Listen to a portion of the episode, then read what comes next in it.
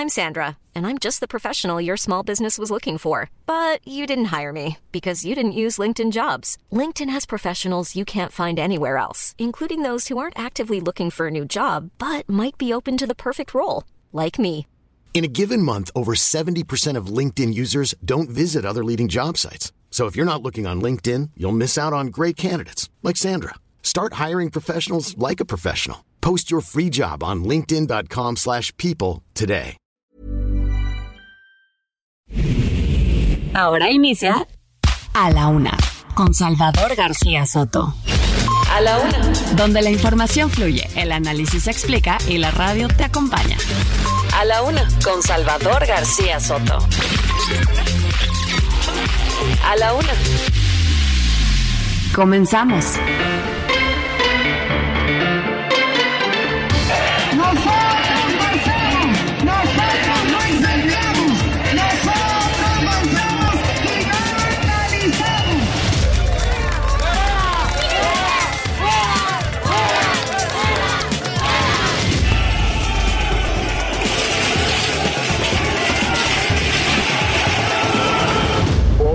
Se me ha otorgado suspensión definitiva con el propósito de que cesen todo tipo de actos en mi perjuicio.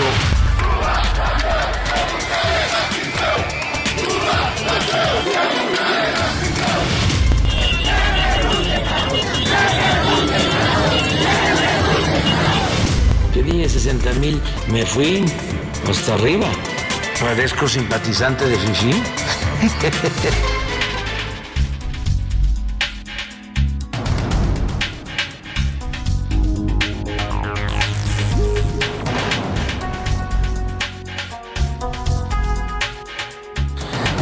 Ya es la una de la tarde en punto en el centro de la República. Los saludamos con mucho gusto. Estamos iniciando a esta hora del mediodía a la una este espacio informativo que hacemos para usted. Ya sabe que todos los días a esta hora del día aquí estamos para informarle, para entretenerle, para acompañarle también en esta parte de su día, en este martes 15 de noviembre, primera quincena del mes de noviembre. Vamos hacia la segunda quincena y bueno, pues hoy para día de pago para muchos, así es que a los que les pagan en quincena Felicidades por ustedes, cuiden el dinerito, ahí viene el fin de semana y viene el buen fin además para que la gente que quiera aprovechar las ofertas, la que pueda, porque la verdad muchos andamos apurados y, y, y batallando con, con, los pagos y con, las, eh, con los recursos, así es que pues hay que cuidar el dinero en esta época del año porque suele, suele aflojarse mucho la mano, ¿no? Para comprar y comprar y dar tarjetazos, hay que tener mucho cuidado y ser muy precavidos y responsables como consumidores. Tenemos información importante en este martes que comentar que comunicarle. Le vamos a estar actualizando el panorama informativo más importante de las últimas horas aquí en la ciudad y en el mundo. Vamos a estar hablando pues de temas interesantes. Por supuesto, también vamos a darle pues los temas para que opine, para que debata con nosotros. Vamos a tener el cotorreo informativo. Vamos a estar llevándolo a las historias de este día, a las entrevistas con los personajes de la noticia. En fin, todo lo que usted ya sabe le ofrecemos día a día en este esfuerzo informativo que hacemos aquí en A la Una. Su servidor Salvador García Soto y todo un grupo de profesionales que me acompaña. Vamos a los temas que le tengo preparados, pero antes déjeme desearle que este martes, este martes de quincena, vaya marchando bien para usted, que se vayan cumpliendo sus objetivos, sus eh, eh, pendientes, sus tareas para este día, cualquier cosa que usted tenga que realizar en este día que le salga muy bien. Y si hay problemas, si hay obstáculos, nunca faltan, ya sabe, las piedras en el camino siempre se van a atravesar, pues le digo ánimo, ánimo para que lo que resta del día o lo que resta todavía la semana nos dé oportunidad de resolver cualquier situación adversa.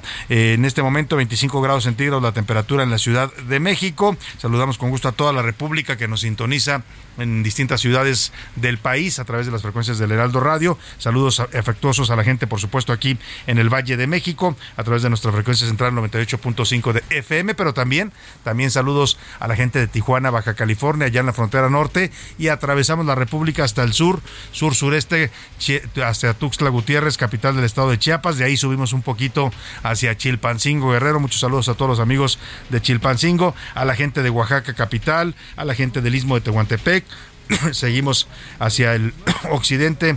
A toda la gente de Guadalajara, Jalisco, le mandamos saludos afectuosos. Eh, le mandamos un abrazo a los, a los tapatíos que nos escuchan. A la gente de Monterrey, Nuevo León. También les mandamos saludos allá en la Sultana del Norte. A la gente de Tampico, Tamaulipas, en la zona del Golfo también muchos saludos. A la comarca lagunera, se me andaba olvidando la comarca, que es una ciudad muy importante que nos escucha siempre, la confluencia de varios municipios allá en Durango y Coahuila. Y a toda la gente también que nos escucha al otro lado del río Bravo, saludamos con gusto a la gente de las ciudades tejanas de McAllen y Brosville, a la gente de San Antonio, Texas y a la gente de Huntsville, Texas. También más al norte, en el territorio de los Estados Unidos, a la gente de Chicago, Illinois. Y dicho esto, vámonos a los temas que le tengo preparados en este en este, perdóneme, martes. José Luis Sánchez, ¿qué temas tenemos? Así es, Salvador, buenas tardes, buen martes. Bueno, pues muchos temas. Plan B, luego de la marcha en favor del INE de este domingo y de que el PRI, ayer el PRI, en, eh, voz de su presidente Alejandro Cárdenas, asegurar, aseguró que no van a votar esta, esta reforma electoral. Bueno, pues el presidente López Obrador, hoy en la mañana, Salvador y público, dijo que ya tienen un plan B. Un plan B para este tema, un plan B que no va a ser necesaria una reforma constitucional y de eso vamos a estar platicando, Salvador. Y seguramente el presidente ya tiene otro de estas haces bajo la manga, ¿no? Ya, ya lo está anticipando, va a buscar ahora hacer cambios a las leyes secundarias que norman al, al, INE. A través de ahí va a tratar de influir de una reforma secundaria para la que sí tiene mayoría. Vamos a ver si esto no termina otra vez en una discusión constitucional, como lo hizo, es la misma, el mismo camino que está siguiendo López Obrador. López Obrador es al final mexicano, ¿no? Y nos representa a los a muchos mexicanos que si la ley no nos deja hacer algo, pues buscamos cómo darle la vuelta a la ley. No sé qué tan buen mensaje sea viniendo de un presidente, ¿no? Si la ley no lo deja, la Constitución no lo deja reformar al INE y reformarlo vía una reforma constitucional, como la que había planteado, pues entonces dice, vamos a buscar otro camino. Lo mismo hizo con la Guardia Nacional. Como no tenía la mayoría calificada para eh, cambiar la guardia y mandarla de lo civil a lo militar, pues se fue por una reforma secundaria. Hoy ya está siendo cuestionada este tema ante la Suprema Corte de Justicia y es muy probable que se la echen atrás. Lo mismo va a ser ahora con el tema del INE, lo que está anunciando el presidente como su plan B. Esto después de que el PRI ayer, pues ya lo decía José Luis, se bajó. José Luis dijo, no vamos con la, con la reforma electoral de López Obrador, no vamos a ir en contra del INE. Y claro, el PRI tampoco es tonto, ¿no? De por sí el PRI ya está bastante minimizado y después de lo que se vio el domingo en las calles, una cosa es que el presidente no lo quiera reconocer y otra cosa es que todos no nos demos cuenta de lo que afloró en esa marcha del domingo, que es una fuerza ciudadana que le está diciendo a los partidos, cuidado, eh, cuidado y te equivoques con este tema porque entonces nos vamos sobre ti. El PRI ya le midió y dijo, no, vamos a respetar lo que dijo la gente en la calle y no vamos con la reforma y el presidente pues está buscando su camino alterno. Vamos a conversar sobre este tema con el presidente del PAN, Marco Cortés, para ver qué opina de esto que anuncia el presidente un plan B en la reforma electoral y también qué opinan ellos sobre esta manifestación ocurrida el pasado domingo. Y Victoria, el senador Ricardo Monreal confirmó que un juez le acaba de conceder la suspensión definitiva, es decir, un amparo definitivo en contra de Laida Sansores y de la publicación de videos o conversaciones telefónicas o de mensajería personales eh, y que son utilizadas en su contra por esta gobernadora de Campeche. Vamos a ver en qué acaba este asunto, ¿eh? porque la señora Laida ahora sí se le puede aparecer pues el tema eh, legal, el tema de justicia, porque ya hay un amparo definitivo y si lo violenta, como ya lo hizo la semana pasada, si lo vuelve a violentar, la pueden acusar de desacato, ¿eh? y ahí sí, hasta desaforada puede quedar la señora Laida Sansores. Y carísimos, como dicen, le voy a contar cuánto ha costado ya hasta ahora las obras insignia del presidente López Obrador. Algunos piensan que son caprichos, pero en el tema es que están saliendo cada vez más caras. No al presidente, porque el dinero que usa no es de él, no es de su propiedad, es de todos los mexicanos que pagamos impuestos. Y le voy a contar cuánto está saliendo ya la refinería de Dos Bocas y el tren Maya. Los dos ya rebasan en casi 35% uno y 45% otro el costo que nos dijo el presidente que iban a tener y todavía no las terminan. O sea que pueden salir hasta la mitad más caras de lo que nos dijeron originalmente. En los deportes, los Tigres ganaron su quinta liga femenil, son por quinta ocasión campeones, son los grandes eh, campeones del fútbol femenil en México, los Tigres de Nuevo León, derrotaron al América. Además, pasarela de figuras, las estrellas comienzan a llegar a Qatar ya para jugar la Copa del Mundo que comienza este próximo domingo. Lionel Messi y Argentina ya están en territorio mundialista y también se empieza a calentar el partido, el primer partido de México contra Polonia, nos va a contar Oscar Mota, porque ayer el portero titular de la selección de Polonia fue lesionado en un en un en un juego eh, pues no no no da gusto de verdad porque le rompieron el pie pero pero bueno, pues era el portero titular y eso quizás nos pueda representar algo para el primer partido de México en este mundial. En el entretenimiento, Anaya Reaga nos habla sobre la novia de Cristian Nodal. ¿Qué cree? Que dicen por ahí un clavo saca otro clavo y Cristian Nodal ya trae novia nueva. Se llama Noda, se llama, perdóname, Casu, quien de plano ya se sumó a la lista de artistas en OnlyFans. También es cantante, o sea, pues como dicen, para que la cuña apriete, ha de ser del mismo palo. Y vámonos a las preguntas de este día. Estos son los temas que le vamos a tener. Un programa con mucha información, con muchos temas variados. Ya sabe que aquí siempre apostamos a información diversa. No, no nos gusta mm, quedarnos en un solo tema. Queremos darle un panorama amplio de la información en todos los sentidos. Y bueno, también ahora es momento de preguntarle qué opina usted sobre los temas de la agenda pública de este país. En A la Una te escuchamos. Tú haces este programa. Esta es la opinión de hoy. Y en las preguntas de este martes le tengo temas interesantes para comentar, para opinar, para debatir, para que nos dé su punto de vista sobre estos asuntos. El primero de ellos, hoy la Organización de Naciones Unidas, la ONU, ha informado que el mundo ya alcanzó un nuevo récord de población. Como dicen, éramos muchos y parió la abuela. ¿Sabe cuántos seres humanos hay en el planeta en este momento? 8 mil millones de seres humanos, 8 mil millones de personas. Claramente estamos rebasando ya todos los parámetros de sustentabilidad. Al ser cada vez más seres humanos también, pues hay una escasez de recursos. Nos vamos a acabar los recursos, ya de por sí nos los estamos acabando con todo el tema de la industrialización, las emisiones de dióxido de carbono, el cambio climático y ahora pues la sobrepoblación mundial. ¿Cree usted que esto, esto de que seamos ya 8 mil millones de personas en todo el planeta, es bueno?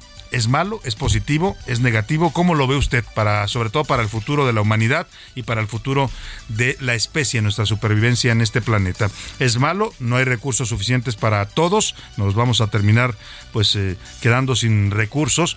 Es una opción que le doy para contestar. Es bueno, entre más seamos, también podremos avanzar más como especie. O de plano, el ser humano se encamina a su propia autodestrucción y extinción, ¿no? No estamos pues entendiendo muchos mensajes que nos manda el planeta y pues parece que ese puede ser un escenario. El segundo tema que le pongo sobre la mesa después de la marcha del domingo, de esta marea ciudadana que salió a inundar las calles del país, el PRI ayer a través de su dirigente nacional y su coordinador parlamentario, el señor Alejandro Moreno y Rubén Moreira, salieron a decir que ellos no van con López Obrador. Si había algún intento de primor, algún, si había algún pacto, pues el PRI ya se bajó ya dijo no vamos porque la gente exigió el domingo que no quiere esa reforma, que no quiere que, que modifiquen al INE y nosotros vamos a hacer caso a lo que dijo. Eso, eso se comprometió públicamente Alejandro Moreno, el dirigente nacional del PRI. Claro, hay que, hay que decirlo, es Alejandro Moreno, el dirigente nacional del PRI, porque ya nos ha hecho varias, ¿no? En la marcha le reprocharon los ciudadanos que haya traicionado su propia palabra.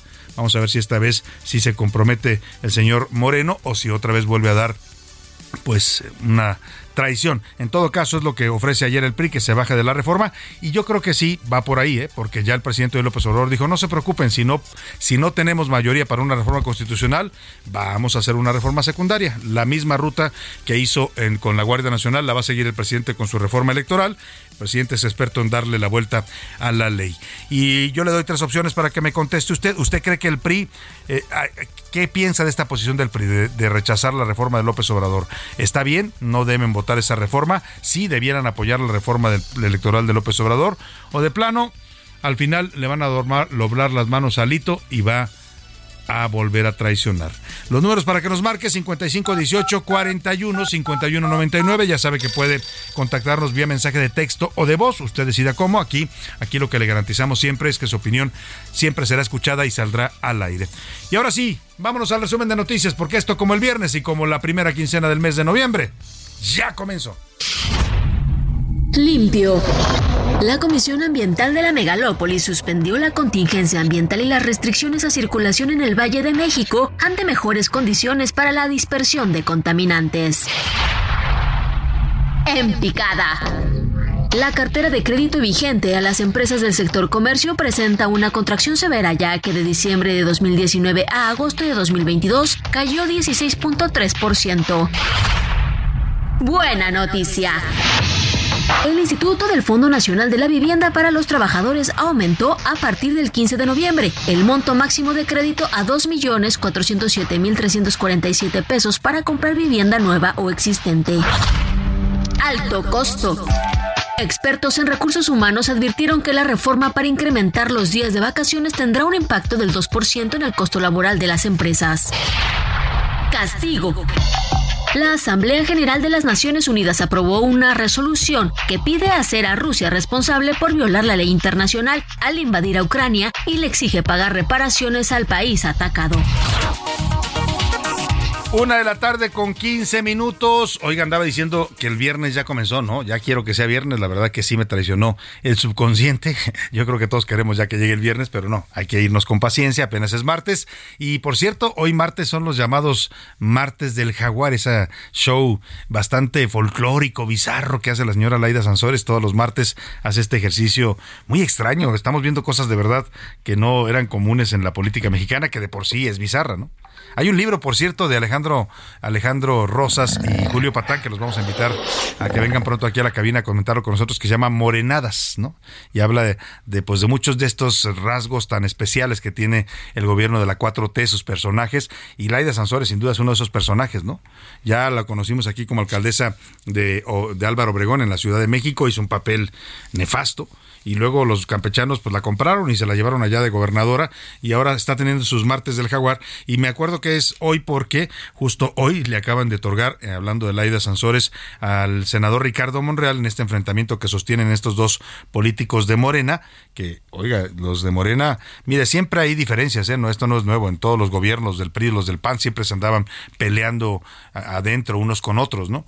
Pero los de Morena, como, como en su momento eran los del PRD, porque al final pues vienen de ahí, y algunos expristas, pues, híjole, son bravos cuando se pelean, haga de cuenta que es un asunto casi canibalesco, ¿no? Se, se tiran mordidas y, y, golpes muy fuertes unos a otros. Le comento esto porque en esta confrontación que hay entre Ricardo Monreal, el líder del Senado, y la gobernadora Laida Sansores, pues hoy un juez federal dio ya una suspensión definitiva, un amparo definitivo a Ricardo Monreal para que la gobernadora Sansores no pueda difundir ni videos, ni conversaciones, ni mensajes de texto cualquier cosa que aluda a la vida privada de Ricardo Monreal o a conversaciones privadas, no lo puede hacer porque si lo hace será sancionada y violaría un amparo de la justicia federal. Así lo anunció hoy Ricardo Monreal.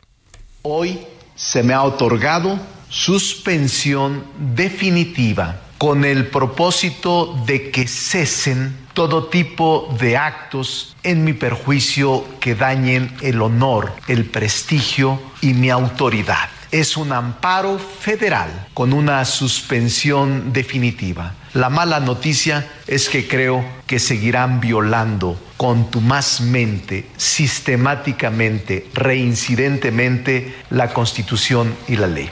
Ahí está Monreal, dice que ya tiene su amparo, que en teoría la señora Sansores ya no debería sacar nada eh, de, él o de, su persona, pero dice, pues van a seguirlo haciendo. ¿eh? O sea, él mismo ve venir que Laida Sansores, como lo hizo ya la semana pasada, pues se va a pasar el amparo por el arco del triunfo, ¿no?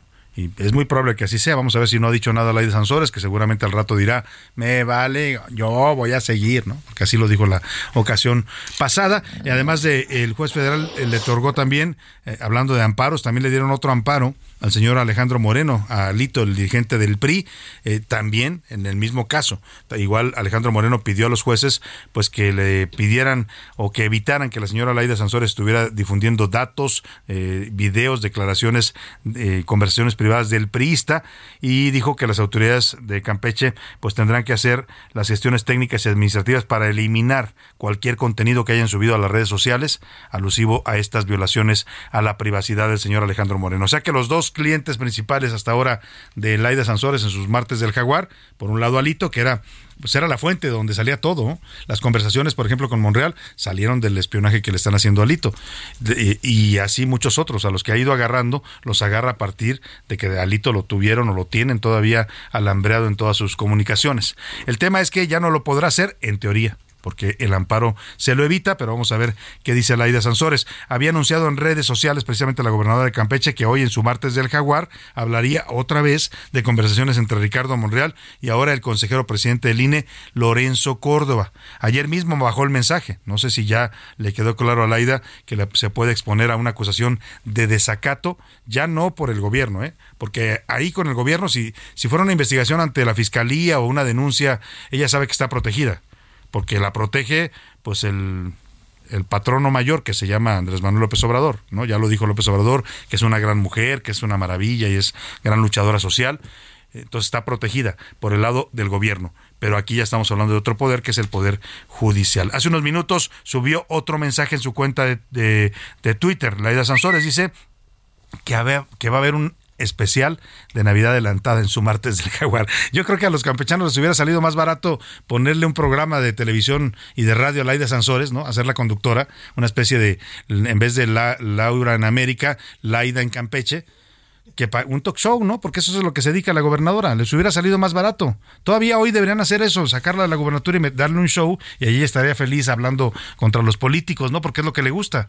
Eso es, es pura demagogia, pues, pero pues le sale más caro pagarle y dejarla que gobierne un estado que aunque es un estado tranquilo Campeche, pues quién sabe cómo lo, lo termina entregando la señora Sansores. Pero dice que habrá especial de Navidad en su show del Jaguar y también, también dice en sus redes sociales que hay sorpresas para los niños que se portaron bien, pero también sorpresas para los que se portaron mal. O sea, ya también es, le hace al Santa Claus la señora Laida Sansores. Vamos a ver de qué se trata todo este tema. Por lo pronto, vámonos a lo que ya le decía. Después de que el PRI ayer se bajara de la reforma electoral de López Obrador, tras el éxito y el mensaje contundente que mandó la ciudadanía, esta ola ciudadana el domingo pasado en la Ciudad de México y en más de 50 o 60 ciudades del país al final se terminaron sumando a esta movilización, pues el presidente del PRI dijo ayer que no van, bueno, ni a la esquina con la reforma mm, electoral de López Obrador. Así lo anunció.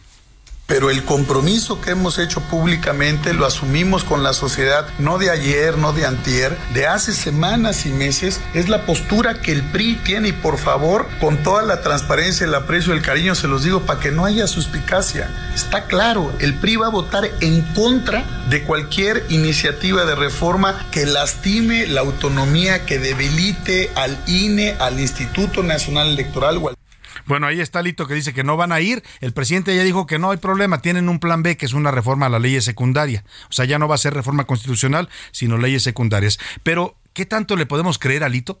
Yo le pregunto, ¿usted le cree a Alito? Bueno, Mirka Ramírez nos dice por qué, por qué nos hace dudar el señor Alito por sus zigzagueos, traiciones y deslealtades. 2 de junio. La gobernadora de Campeche, Laida Sansores, exhibió audios donde Alejandro Moreno, dirigente del PRI, cometería defraudación fiscal y simulación de venta de propiedades. Hablé con el perito y le dije, sácalo lo más alto que puedas. Ese es el valor que él me saca. 10,490. El más alto que, ese es el más alto. 6 de julio. El gobierno morenista de Campeche aseguró que Moreno tiene 23 inmuebles por 103 millones de pesos y que solamente declaró 5.3 millones de pesos.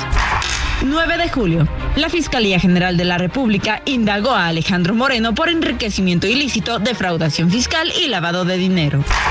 7 de septiembre, la diputada priista Yolanda de la Torre presentó una iniciativa para ampliar hasta el 2028 la presencia de las Fuerzas Armadas en las calles. Moreno Cárdenas habría pedido ayuda del secretario de Gobernación, Adán Augusto López, para que fuera aprobada.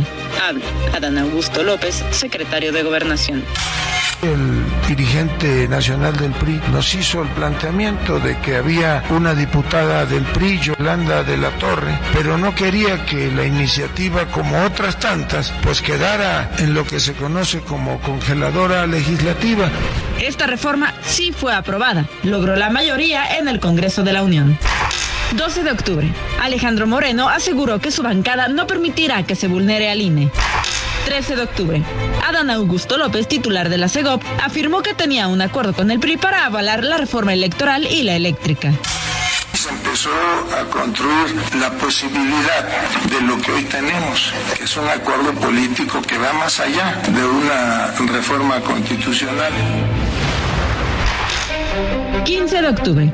El PRI dice no a la reforma electoral. 25 de octubre. Alejandro Moreno dice que el PRI está dispuesto a negociar la reforma electoral.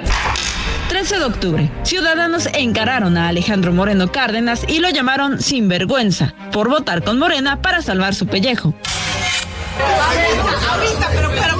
Esos son los zigzagueos que ha dado Alito, ¿no? Y lo que le ha costado porque su imagen se ha deteriorado. Vamos a ver si ahora cumple su promesa. Por lo pronto, López Obrador dijo que no le preocupa, que él ya tiene su plan B, que es no hacer reforma constitucional, sino reforma a leyes secundarias. Vámonos a la pausa con música. Seguimos en la Semana del Flamenco y esta es la gran, la faraona, Lola Flores, a tu vera.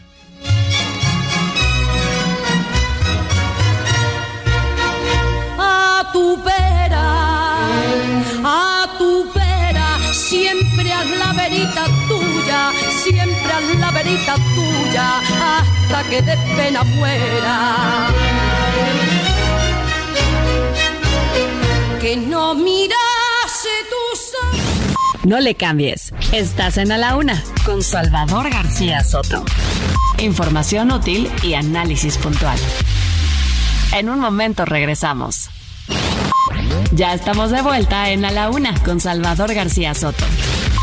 Tu compañía diaria al mediodía. En Soriana, aprovecha 3x2 en todos los vinos y licores. Sí, 3x2 en todos los vinos y licores. Y 40% de descuento en colchones. Sí, 40% de descuento. Soriana, la de todos los mexicanos. A noviembre 17, aplican restricciones, excepto Casa Madero, Juguete, Moed, Casa Dragones, Don Julio, Gran Malo y Magala. Evita el exceso. Heraldo Televisión, ahora también por Sky HD. Toda la programación de Heraldo Televisión a través del canal 161 de Sky HD. Noticias, deportes, entretenimiento, gastronomía y mucho más. Heraldo Televisión, en todo el país, ahora también por Sky HD.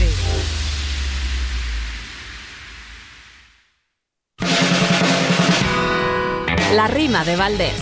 O de Valdés la rima. Estaba yo analizando, pues, la marcha del domingo. Hubo de todo, hasta gringos, muy parejitos marchando. Pero después, platicando de aquello que pasó ahí, es que no fue tan fifí. Yo no vi tantos mis reyes, ni ladies, sino hartos bueyes que se dejaron venir. No se vieron las cadenas y tampoco las esclavas. Por si era lo que pensabas, observar valió la pena. Fue más mundada la escena. Es que ser rico es muy caro, aunque se oiga medio raro. Y sí estuvo bien la fiesta. Ahí se queda la protesta. Ay caray, vaya descaro. Al respecto, un comentario. La clase media peligra, a la pobreza ya migra, porque todo sube a diario. La inflación es un calvario y los ricos son más pobres, porque cobres lo que cobres ya para nada te alcanza. ¿Y qué pasada de lanza está Hacienda acá muy sobres? Fue sentirme solo estando contigo. Fueron los disparos sin un motivo. Fue la herida abierta sin un consuelo. Fue ya no me mates con un te quiero. Fue ya no te importo lo suficiente. Fue me estoy muriendo a mí quien me entiende. Fue el silencio a gritos el dormitorio. Fue la vida idílica de los otros. Fue el número puesto en aquel bolsillo. Fue el principio el juego de aquellos niños. Fue la risa tonta de los amantes. Ojalá pudiera ser como antes. Fue que en la terraza tomando el sol se cubrió de hielo mi corazón. Fue que mi guitarra también sabía que si te nombraba a mí me dolía. Y fue creer que el tiempo lo arreglaría. Y fue porque ante todo yo te quería. Una de la tarde con 33 minutos. Estamos regresando de la pausa con esta canción de Manuel Carrasco. Es una canción reciente, muy nuevecita de 2022. Se llama Fue. Es una canción de este cantante de, de flamenco español, una historia de desamor una canción que narra pues lo que ya no se puede callar en una relación y cómo a veces sin que lo queramos ni lo pretendamos se va desvaneciendo un poco el amor. De eso habla Manuel Carrasco. Estamos en la semana de eh, flamenco aquí en la Una y le tengo información importante aquí en la Una. Fue sentirme solo estando contigo. Fueron los disparos sin un motivo. Fue la herida abierta sin un consuelo. Fue ya no me mates con un te quiero. Último minuto en A la Una, con Salvador García Soto. Oiga, rápidamente información de último minuto. Hay tensión allá en Europa del Este. Un misil ruso ha caído sobre territorio de Polonia. Eh, hay información que dice que este misil en realidad fue disparado por el gobierno de Vladimir Putin con destino a Ucrania pero por alguna razón cayó en territorio de Polonia y el problema es que Polonia sí es un país integrante de la OTAN. Hay ya una conferencia en estos momentos en los Estados Unidos, está hablando Patrick Ryder, es el general brigadier de la Fuerza Aérea de los Estados Unidos de Norteamérica. Está en este momento fijando una posición sobre esta agresión a Polonia por parte del Moscú. Escuchemos. En esta situación estamos negociando y estamos viendo que vamos a emplear en estas bases de terrestres para ver qué pasó con estos ataques, pero tenemos que darle seguimiento a esto mismo. El departamento dice que tiene superioridad aérea en toda esta parte, tirando bombas desde aeroplanos. Ahora, ¿qué indicación esto? ¿Ellos están mintiendo? El espacio aéreo de Ucrania sigue siendo contenido. No tenemos muchos detalles para decirle lo que está sucediendo de estos ataques desde aeroplanos en el territorio ucraniano. Todavía hay algunas restricciones sobre eso. Bueno, ahí está hablando el general de la Fuerza Aérea de los Estados Unidos, Patrick Ryder, fijando una posición del gobierno de Washington sobre este tema. Hay que recordar que Estados Unidos es parte de la OTAN, de este tratado eh, junto con Europa, y en ese sentido está reaccionando ya la, el Pentágono. Están dando esta conferencia en el Pentágono eh, de la defensa de los Estados Unidos. José Luis Sánchez dice el gobierno estadounidense que van a investigar a detalle qué fue lo que sucedió con este misil que cae sobre el territorio de Polonia. Lo decía Salvador, ¿por qué Washington se mete? Bueno, porque Washington es el líder actualmente de la OTAN y Polonia forma parte de este grupo de la OTAN. Al haber un ataque directamente, bueno, pues entonces la OTAN tendría que entrar en acción. ¿Por qué? Porque ya es un ataque directo a estos, a esto, a este Pero país. no invoques eso, porque no, no, no, tocamos madera que no.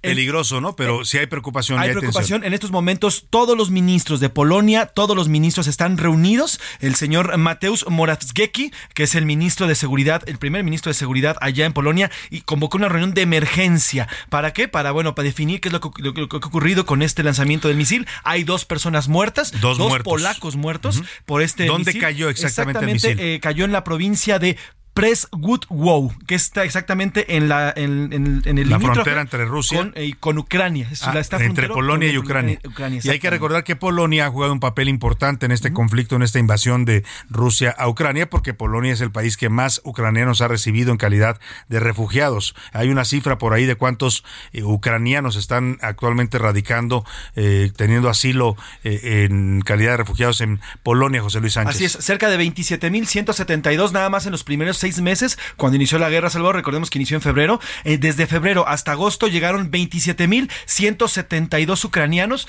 que solicitaron asilo precisamente por la invasión de Rusia. Y bueno, pues es delicado el tema, por supuesto, en un mundo que está en estos momentos en conflicto, que hemos padecido todos los efectos de esta guerra. Mira, aparentemente antes decía, decíamos, eh, eh, cuando pasaba un conflicto de estos lo veíamos lejano acá en, México o en un país de América Latina, pero en un mundo globalizado, pues esto ya nos ha impactado, ¿no? La guerra, la invasión de, de, de Rusia a Ucrania nos ha golpeado ya por la escasez de alimentos, el encarecimiento de los granos, eh, por la inflación que ha desatado en el mundo, por el, eh, los precios del petróleo, en fin, nos ha golpeado por todos lados esta guerra y ahora pues está hay tensión por este misil ruso que ha caído sobre territorio de Polonia causando al menos dos muertos. Están en la Casa Blanca diciendo que van a investigar antes de proceder. El- el- la- Estados Unidos forma parte de la OTAN. Ha terminado ya la conferencia conferencia del señor eh, general brigadier de la Fuerza Aérea de los Estados Unidos. Vamos a estar pendientes, José Luis. Salvador, rápidamente, nada más, de estos 27 mil son las personas que se han declarado ya con la nacionalidad ucraniana. Hay 3 millones 200 mil que esperan. Exactamente, por eso Esperan, decía, te esperan quedaste cortito en la. Sí, cifra. sí, o sea, son más de 3 millones, de ucranianos que están radicando ya en territorio de Polonia, que fueron recibidos en calidad de asilados por la guerra y que muchos de ellos ya se, se están volviendo ciudadanos de Polonia. Evidentemente no los pueden aceptar a todos, ¿no? Aunque los tienen en este momento ahí viviendo en albergues, en campamentos habilitados porque pues se fueron huyendo de la violencia en su país. Vamos a estarle informando cualquier cosa que suceda en este tema porque el mundo está viviendo horas tensas por este conflicto en Europa del Este. Vámonos a más información. A la una, con Salvador García Soto. Y ya le decía que acá en los asuntos domésticos, eh, afortunadamente, bueno, el presidente López Obrador es como ajeno a todo lo que pasa en el mundo, ¿no? Él anda en sus cosas, o sea, el presidente López Obrador no habla ni del cambio climático, ni, ni de- le importa mucho lo que pasa en la guerra. Sí, sí, sí, a veces ha dicho que pues, nos ha golpeado la inflación, pero en estos momentos el presidente está más preocupado por su reforma electoral. Él, él es de, de temas y de agendas personales, ¿no? Eh, lleva, lleva más de una semana, es impactante. Ahí se da uno, un, se da cuenta, es un parámetro de cómo le golpeó y le afectó al presidente y al su movimiento de la 4T al gobierno, pues, esta marcha ciudadana, porque lleva más de una semana ininterrumpida hablando de este tema y lanzando ofensas, descalificaciones, insultos para los ciudadanos que simplemente ejercieron un derecho constitucional que es salir a manifestarse y a expresar lo que piensan, en este caso de su reforma electoral. Hoy volvió a lanzarse otra vez contra los manifestantes. Antes dijo, pues, ya le informaba que va a buscar una reforma secundaria. Ya le decía, el presidente le busca caminos para burlar a la Constitución y dice que ahora va a buscar que puedan ser electos los consejeros no eh, eh, los consejeros del INE por elección que quiten a los plurinominales pero sin modificar la constitución. Así lo explicó. Como es tan importante el que haya democracia, pues es probable que yo envíe una reforma a la ley que no requiere de dos terceras partes. Un plan B. Imagínense cuántas notas van a haber el día primero. la risa del presidente ya no le digo nada la risa es lo que decía un amigo pero no voy a decir la otra palabra la risa es lo que inga como dicen por ahí no pero bueno el tema es que que el presidente dice que va a hacer una ley secundaria, que seguramente se la van a controvertir constitucionalmente porque el nombramiento de los consejeros es una disposición constitucional.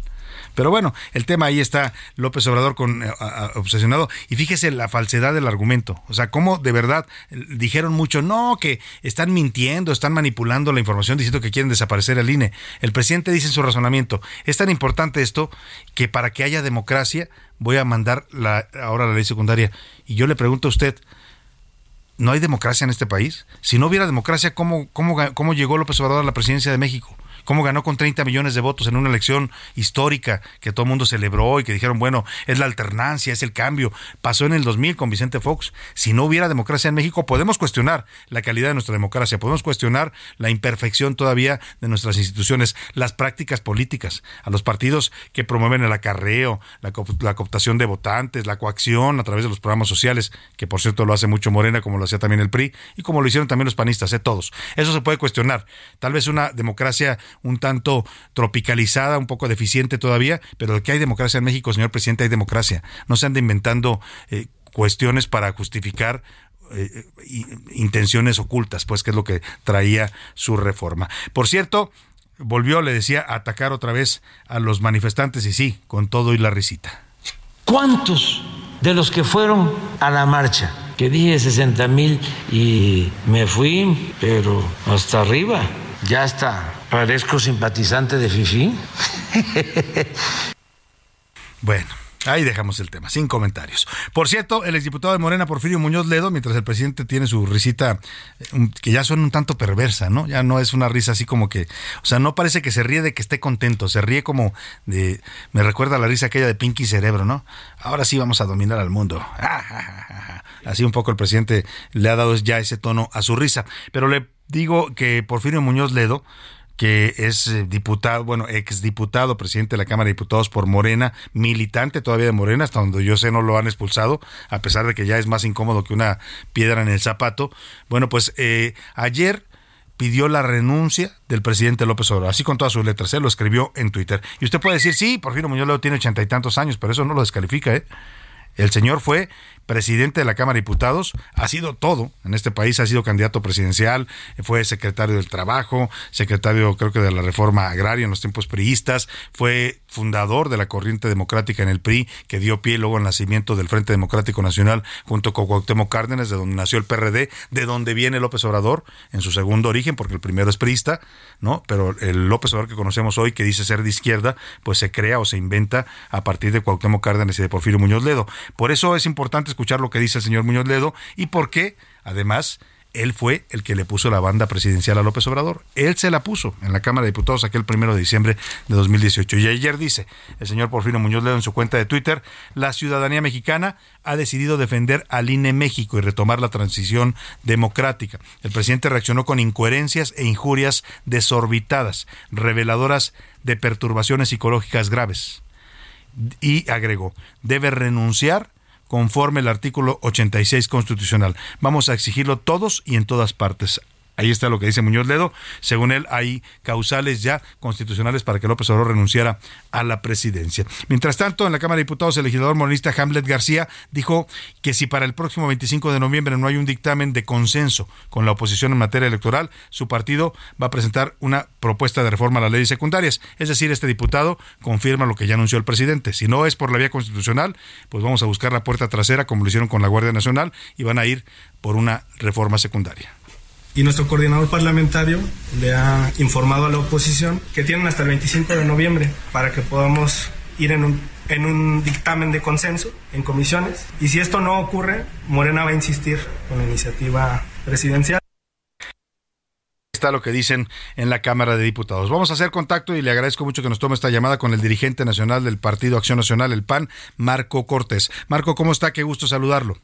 Qué gusto, Qué gusto saludarte. Buenas tardes. Buenas tardes, eh, Marco. ¿cómo, ¿Cómo están haciendo ustedes el balance, no solo de lo que pasó el domingo, que es una manifestación ciudadana, por ahí vimos a algunos panistas, entre ellos usted, también sumándose a esta manifestación, pero sobre todo de las reacciones que ha provocado este anuncio que hace ayer la dirigencia nacional del PRI, que dice que ya no van con la reforma de López Obrador, lo que anuncia hoy el presidente, que dice que va a mandar una reforma a leyes secundarias. ¿Cómo lo está evaluando el PAN?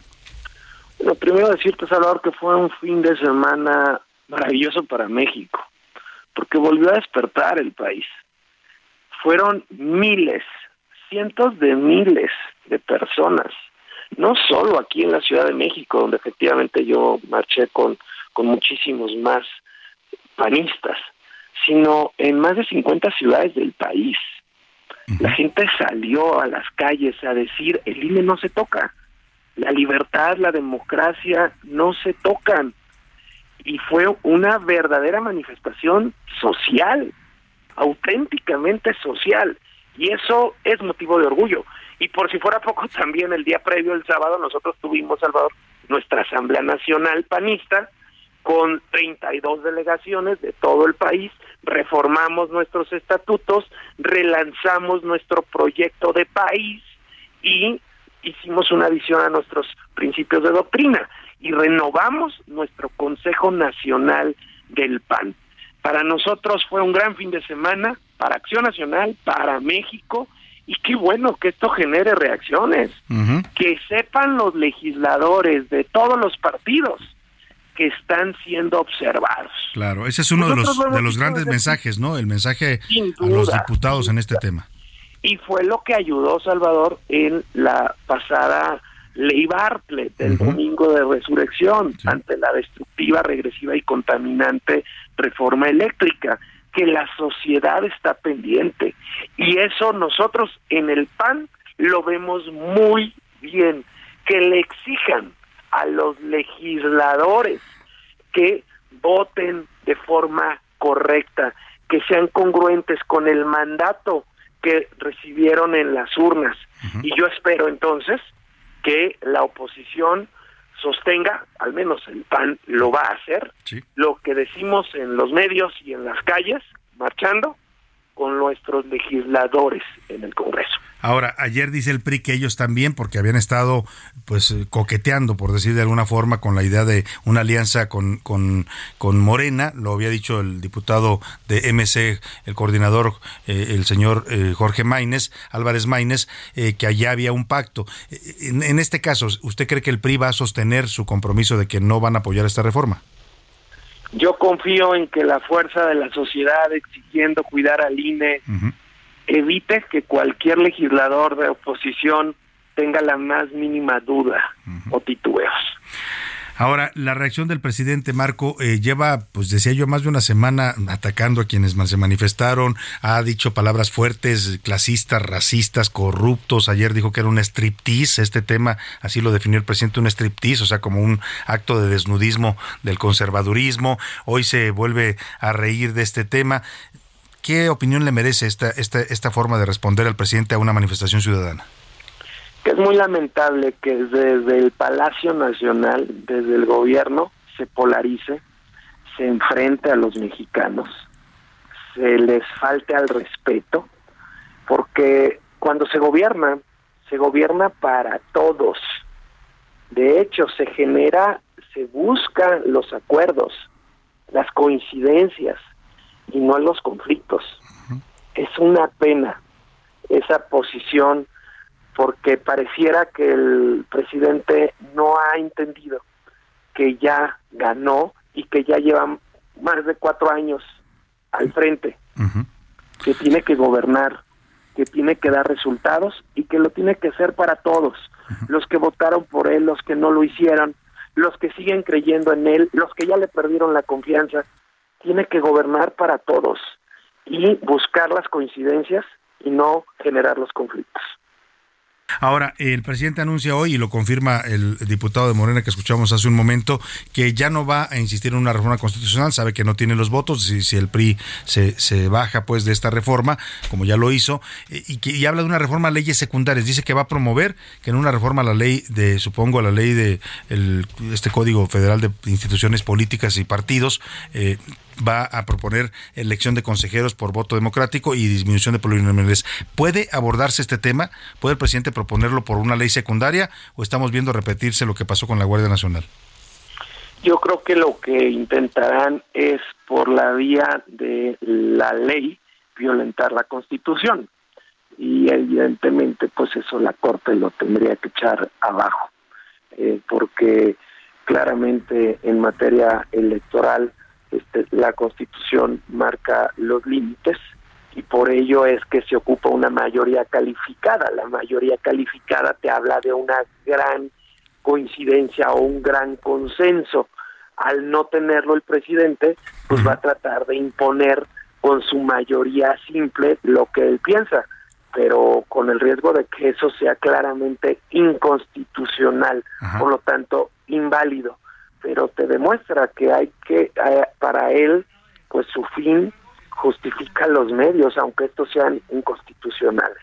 Por supuesto que nosotros buscaremos que eso no ocurra y en su momento te anticipo que de haber una inconstitucionalidad en cualquier ley, presentaremos el recurso que corresponde como legisladores, pero también yo como presidente de partido, porque al tratarse de materia electoral, tenemos la potestad directa a los presidentes de partido y yo como presidente de Acción Nacional presentaría una controversia para que la Corte la revise. Dice, está declarando en estos momentos Ignacio Mier, el coordinador de Morena en la Cámara de Diputados, que va que el 23, ya no es el 25, decía el diputado que el 25, dice que el 23 de noviembre, si la oposición no quiere consenso, no hay consenso, ellos van a meter a, al Pleno la reforma electoral de López Obrador, supongo que por la vez secundaria, y van a, a hacer uso de su mayoría. O sea, otra vez se, se, va a repetir lo que pasó con la Guardia, y esta controversia que usted me dice sería hasta que se apruebe y se promulgue, ¿no?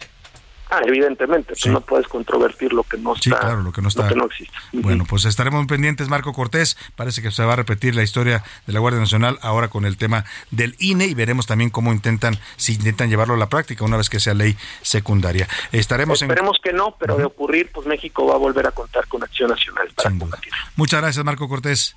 Abrazos. Es el dirigente mucho. nacional del PAN. Pues ahí está, ya anticipan pues que viene la planadora, ¿eh? Viene la planadora ahora ya como reforma electoral secundaria, ya no constitucional, ya lo dijo el presidente, ya lo confirma el coordinador de Morena y el plazo es el 23. Le van a dar de plazo a la, a la oposición para que se sume y si no quieren, ellos la van a aprobar con su mayoría, ahí sí pueden aprobarla porque es mayoría simple y entonces pues van a modificar la ley, eh, ahora le digo cómo se llama exactamente la ley federal de partidos políticos e instituciones electorales, si mal no recuerdo así se llama, que es la que rige al INE y al funcionamiento de los partidos y a las elecciones, así se denomina, la van a modificar para meter el tema de consejeros electos por voto y también, como dijo el presidente, el tema de disminución de plurinominales. Esto va a acabar otra vez en controversia constitucional, pero por lo pronto lo que anticipa el presidente y Morena es que van a hacer uso de su mayoría, mayoría simple para aprobar esta reforma electoral secundaria el próximo 23 de noviembre. Ahí dejamos todos los temas y nos vamos a la pausa. Ya rindió protesta, por cierto, el nuevo secretario de Comunicaciones y Transportes. Bueno, ahora se llama de Infraestructura, Comunicaciones y Transportes. Ese señor eh, se llama eh, se llama Jorge Nuño Lara. Y mire, un dato que publicaba yo en la columna. Jorge Nuño Lara es hijo de un capitán del ejército, pero no cualquier capitán.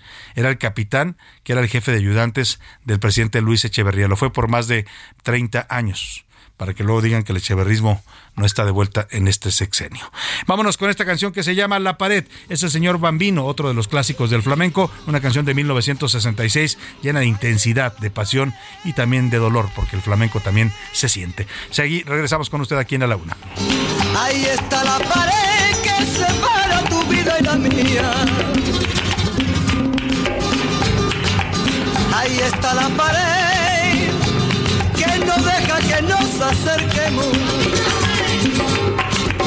Esa maldita pared, yo la voy y yo la voy a romper cualquier día. Ya lo verás mi querer, tú volverás ese día. No puedo mirarte, no puedo besarte. No le cambies. Estás en A la Una con Salvador García Soto. Información útil y análisis puntual. En un momento regresamos. Ya estamos de vuelta en A la Una con Salvador García Soto. Tu compañía diaria al mediodía. En Soriana, este super fin lo damos todo. Aprovecha el 2x1 en toda la ropa interior. Sí, 2x1 en toda la ropa interior. Y 25% de descuento en las marcas Daewoo, Winia y Midea. Sí, 25% de descuento. Soriana, la de todos los mexicanos. A noviembre 17, excepto Ilusión, y Bazarel. Aplica restricciones. Tiene delito tu querer, es como el efecto de un imán, que poco a poco sin quererlo vas atrayendo mi mirada. Es una bomba de emoción, eres el fuego de un volcán, por donde pasa sin piedad, se derrite el corazón. Mira que te ríe que sin avisar la llama del amor. Crece y no me enguarde, que te arde, no reniegue que tú sabes que te doy. Sangre de mis venas tiene Tiene la llave de mi corazón La mano que me arma y me desmonta. Tiene mi risa, mi respiración. La cobertura de mi móvil tiene El beso inquieto que te di borracho. Una navaja del base te corta. Todos los vínculos de la razón. Los hilos de la marioneta tonta tiene Ya son las 2 de la tarde en punto en el centro de la República y los saludamos con mucho gusto al ritmo de esta guitarra flamenca y este ritmazo porque el flamenco tiene eso, lo pone a uno a moverse, a hacer, a aplaudir, a mover el cuerpo y bueno, estamos escuchando de regreso de la pausa esta canción que se llama La llama del amor. La cantan Omar Montes, que era un reggaetonero, bueno, es reggaetonero de hecho, pero se aventó este flamenco con Jairo Deremache y Farruquito. Es una canción reciente también estrenada, nuevecita de 2020 y bueno, una muestra más del flamenco que se va modernizando y adaptando también a los nuevos ritmos, a los nuevos tiempos. Fue lanzada, le decía, en este año y el estribillo se hizo viral en TikTok. Es famosa ya en las redes sociales porque lo utilizan para hacer videos de TikTok. Súbale un poco a la llama del amor. Espero que esté presente en su vida y si no, no se apure, pronto llegará el amor. Te miré a los ojos y quise quedarme allí, como una escultura en tu mirada. Lejos de sentirme preso, tengo que decir, vivo libre y muero por tu cara tan gitana. Mira que te dije que sin avisar la llama del amor crece y no mengua. Ya son las 2 de la tarde en punto en el centro de la República. Bueno, ya dos con dos minutos porque hemos arrancado con este ritmo musical en la Semana del Flamenco y todavía tenemos mucho, mucho para usted en esta segunda hora de A la Una. Quédese aquí con nosotros, siga informándose en este espacio, permítanos seguir acompañándole donde quiera que me esté escuchando, si va manejando en el tráfico de su ciudad, ánimo, paciencia, respire, no se enganche porque hay gente luego muy nociva en el tráfico, ¿no? Gente que va en problemada y que quiere desahogarse a la menor provocación con el que se le atraviese. Así es que usted vaya tranquilo, trate de tener paciencia y tolerancia ahí en el tráfico. Si me escucha también en casita, ya preparando los alimentos, ya poniéndole la sal a ese rico, a esa rica sopa, lo que esté preparando. Allá se me hizo agua la boca, la verdad. Me, me, llegó el olor, fíjese, estaba diciendo yo eso, me llegó el olor de la cocina cuando se está preparando la comida, que como despierta el apetito. Bueno, pues deseo que su comida le quede deliciosa y nutritiva para toda su familia. Si está escuchándome en la oficina, allí en el trabajo, antes de salir a comer, eh, con sus audífonos en su computadora, donde quiera que me esté sintonizando, si me está viendo también, le mando un afectuoso saludo. Desde aquí estoy saludando con a la cámara que nos graba y nos transmite en vivo y en directo. Este programa de radio también se ve, lo puede usted seguir en heraldo.com.mx, nuestro sitio online, en las redes sociales, en Twitter, en Facebook, en, también en todos los donde nos transmiten en video. Y bueno, eh, vamos a tener muchos temas, todavía le decía en esta segunda hora, vamos a estar hablando de temas importantes. Le platico rápidamente, vamos a hablar del fiscal de Quintana Roo, Oscar Montes. Oiga, lo están acusando por tener detenidos decenas de casos, sobre todo cuando se trata de casos de demandas y denuncias de mujeres. Hay el caso de una mujer de origen checo que vive en México, tiene ya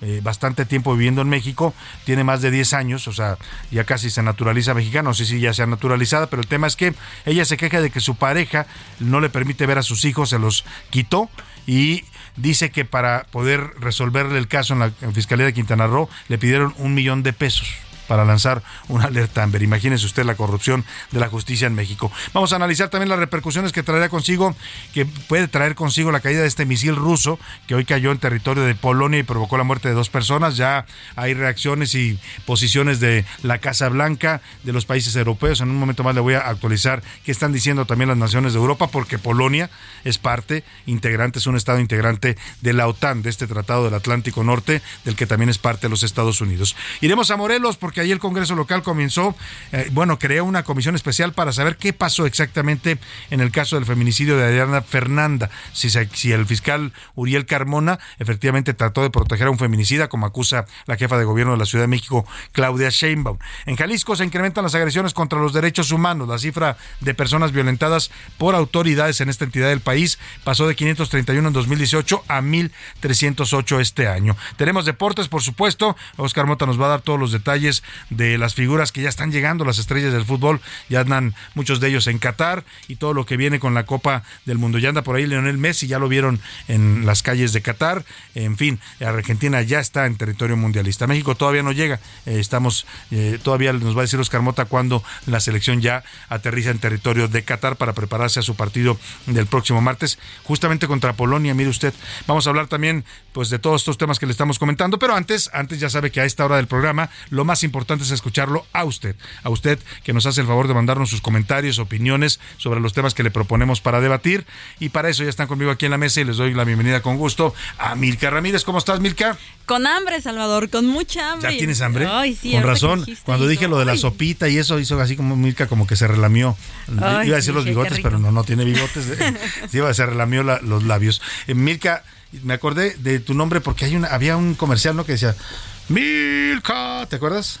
No, ¿cuál? ¿No te acuerdas? Había un comercial de un chocolate o algo así. Ahora lo vamos ah, a buscar. Puede, ser, el, audio. el chocolate Milka. Hay un, chocolate que se llama Milka. Pero bueno, José Luis Sánchez, bienvenido, ¿cómo estás? Salvador García Soto, Milka Ramírez, ¿cómo están? bonito, bonito martes. Sí, yo me acuerdo mucho, Salvador, cuando a estas horas llegaba a casa de, algún amigo, de una amiga. no, no me lo y entrabas por el pasillo de la casa y Olía O lo cuando que regresabas de la escuela. Yo me acuerdo mucho de niño, sí, regresar de la escuela, llegaba uno como a la una, una y media de la tarde, de, las, de la primaria, de la secundaria, y entrabas a tu casa y olía a la comida que estaba preparando tu A mamá. la sopita, precisamente. que- Ay, además llegaba uno con un hambre feroz. Salvador, yo llego a la fecha, los fines de semana que voy a ver a mis papás y veo la que llego a casa de mis papás y huelo el lo que aroma está de la cocina es maravilloso. cosa, y nadie, nadie en la vida cocina como nuestras madres, Nadie, ¿no? La Más, respectiva nadie. de cada quien. Sí, de acuerdo, Bueno, pues totalmente. tenemos eh, temas importantes para comentar con usted. Hicimos preguntas interesantes el día de hoy. Una de ellas tiene que ver, José Luis Sánchez. La primera de ellas, bueno, pues hablamos sobre los 8 mil millones de personas, Salvador. 8 mil millones de seres humanos en este planeta.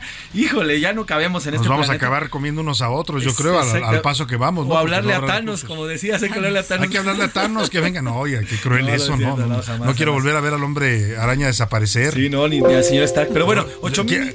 Mucha gente lloraba en esa escena, ¿te acuerdas? Cuando se iba, no me quiero ir. Hasta ahí, hasta es meme y hasta ya es Sí, algo claro, de, es algo ya de la. Cultura, de la cultura Cuando- contemporánea. Cuando pues. te corren, dices, no me quiero ir, señor patrón. Pero bueno, 8 mil millones de personas en todo el planeta. Híjole, ¿qué ¿Cree que hacemos? ¿Qué hacemos bueno, con la sobrepoblación mundial? Y bueno, tras la marcha en favor del INE, el señor Moreno Cárdenas ayer dijo, otra vez, como ya nos recapituló Milka, que no van a ir, pero pues no sabemos Pues con si el señor cumple, Alito. ¿Cumple o no cumple Pues, Alito? Le sabe. preguntamos. ¿Usted le cree o no le cree a Alito? Me acordé de aquella, eh, aquel, eh, aquella campaña que le hicieron a Roberto Madrazo. Sí, ¿te ¿Usted le cree o no le cree a Madrazo? Bueno, pues ahora se adapta al señor Alito. Y es momento de preguntar en este espacio negocio. ¿Qué dice el público? Muchísimos mensajes, Álvaro, nos están escribiendo muchísimo. Ayer, ayer por la tarde le escribía también a otros porque a veces no nos da tiempo y nos llegan después de las 3 de la tarde y no da tiempo de Sí, cuando no lo alcanzo- alcancemos a leer es porque entran tarde a veces los mensajes, ¿eh? Y a veces también porque nos, nos come un poco el tiempo, ¿no? Pero siempre procuramos todos leerlos y cuando no, José Luis ahí les estará contestando. Ahí estoy contestando. Buenas tardes, Salvador García Soto y a tu gran equipo. Tienes razón. La risa, la risa es lo que cala. Todo lo que nos ha hecho a lo largo de estos, de estos meses y de estos años, ya la verdad es que no podemos aguantarlo, nos dice la señora Margarita Silva desde la Gustavo Porque además el presidente no se ríe como ya con una risa así que digas alegre de felicidad, ¿no? Se ríe como una, una risa como para molestar Como ¿no? a los- burlona. contra los que está hablando, que en este caso contra los ciudadanos, porque los, a los que ha estado atacando son los ciudadanos. Él dice que son conservadores, que son eh, todos los opositores y, y manos negras. Ve, lo que vimos en la calle el domingo fueron ciudadanos de carne y hueso, y hueso Sí, ¿eh? como ¿eh? usted y como yo, que salimos a manifestarnos. Y cuando vimos yo que también estuve en la marcha, pero acá en la Ciudad de México, Salvador, veíamos presencia política, era repudiada. O sea, los ciudadanos ver, de verdad. Alito lo corretearon. Alito lo cor- Marco Cortés iba por ahí pegado a sus, escondidón, a sí, sus sí, sí. dirigentes, pero no se dejaban ver mucho, ¿eh? No. porque se exponen a que la gente lo rechace, porque no era una manifestación, eh, digamos, convocada por los partidos políticos. No, no.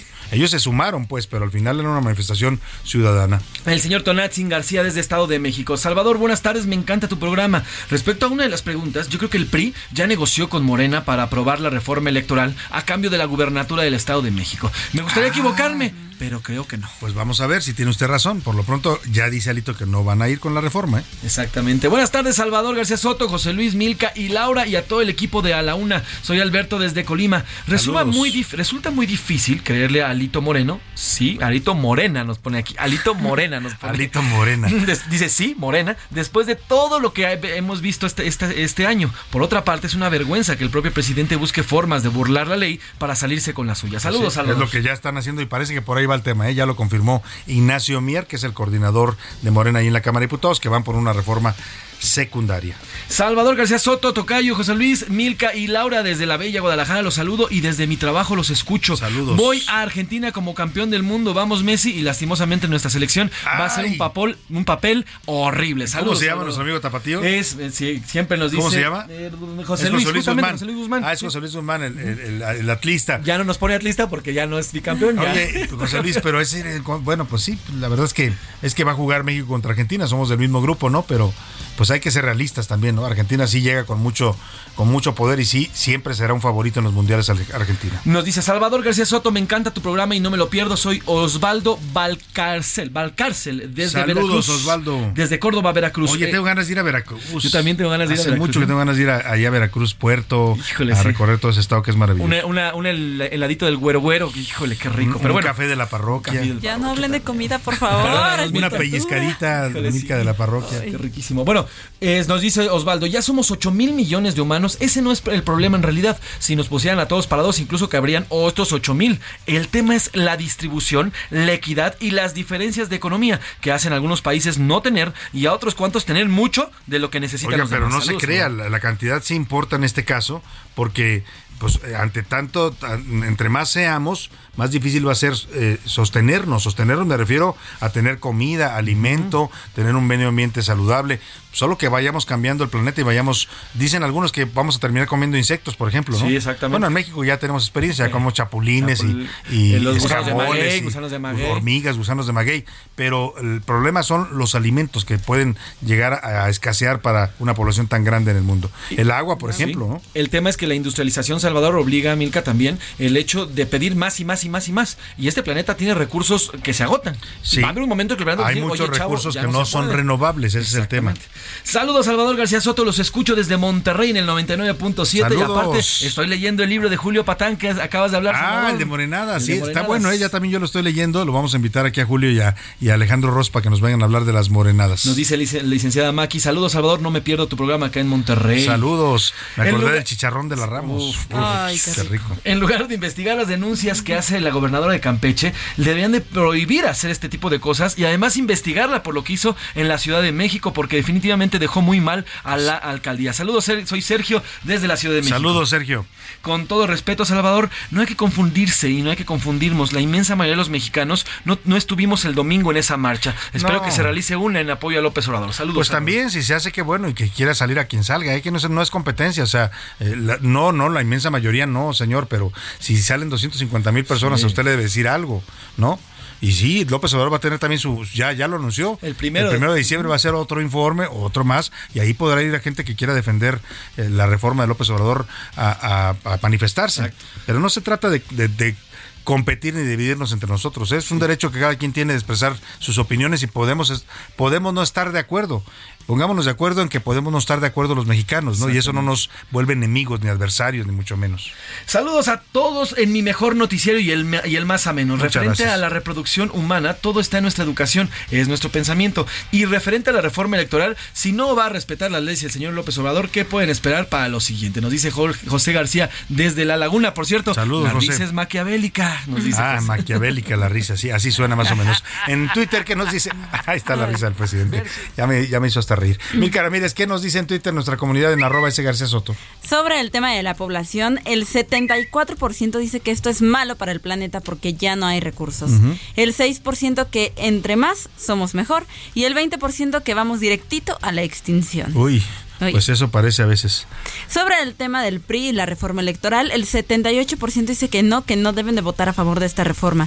El 8% que sí que deben de apoyarla y el 14% que al final van a hacer lo que... Se refieren a los priistas, ¿no? Y es importante eh, porque los priistas eran los que le podían dar la cifra de mayoría al presidente con sus votos, pero bueno, pues ya dicen que ya no van a ir. Y yo creo que sí va por ahí, eh, porque ya lo, lo confirma el presidente, van por una ley secundaria. Eh, Vamos a cotorrear la información. Me parece perfecto. Sí, más saluditos rápidamente. Tenemos saludos a Dere que nos dice Salvador García Soto. Lo que ocurrió el domingo es de mucha trascendencia. Fue una magnífica marcha. Quien quiera decir lo contrario se equivoca porque gran parte del país, porque no hablo solamente de la Ciudad de México, salió a las calles. Saludos. Sí, sin duda. gran parte del país, ¿eh? cada uno en su proporción. Lo de la Ciudad de México llama la, llama la atención porque es la capital primero y segundo porque la cantidad de gente sí fue impactante. En Guadalajara también yo vi mucha gente, ahí estuve, eh, no en la misma proporción. En Monterrey igual también fue impactante. En Puebla, en Veracruz, en donde usted quiera ver, voltear a la República, Hermosillo, Tijuana, Cancún, Puerto Vallarta, en todos lados salió la gente a manifestarse. Y ahora sí, vámonos a cotorrear la información.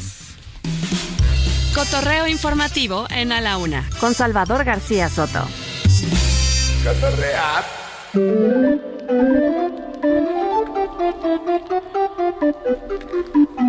Milka Ramírez. Salvador, vamos a escuchar esto. ¿Eres tú, Omar? ¿Eres tú, Omar? Le mando un saludo, por cierto, al secretario de Seguridad Ciudadana. Lo vi en la mañana y me eché un desayunito con él. Muchos saludos. Ah, pero a ver, ¿Por qué, ¿Por qué Batman?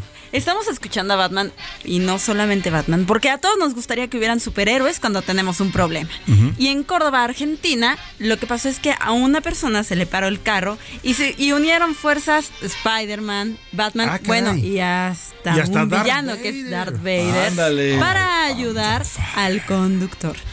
Oye, qué imagen, ¿eh? Van Está empujando, padrísima. ahorita le vamos a compartir el video porque efectivamente van empujando el carrito, que es un carro compacto, blanco, los tres superhéroes.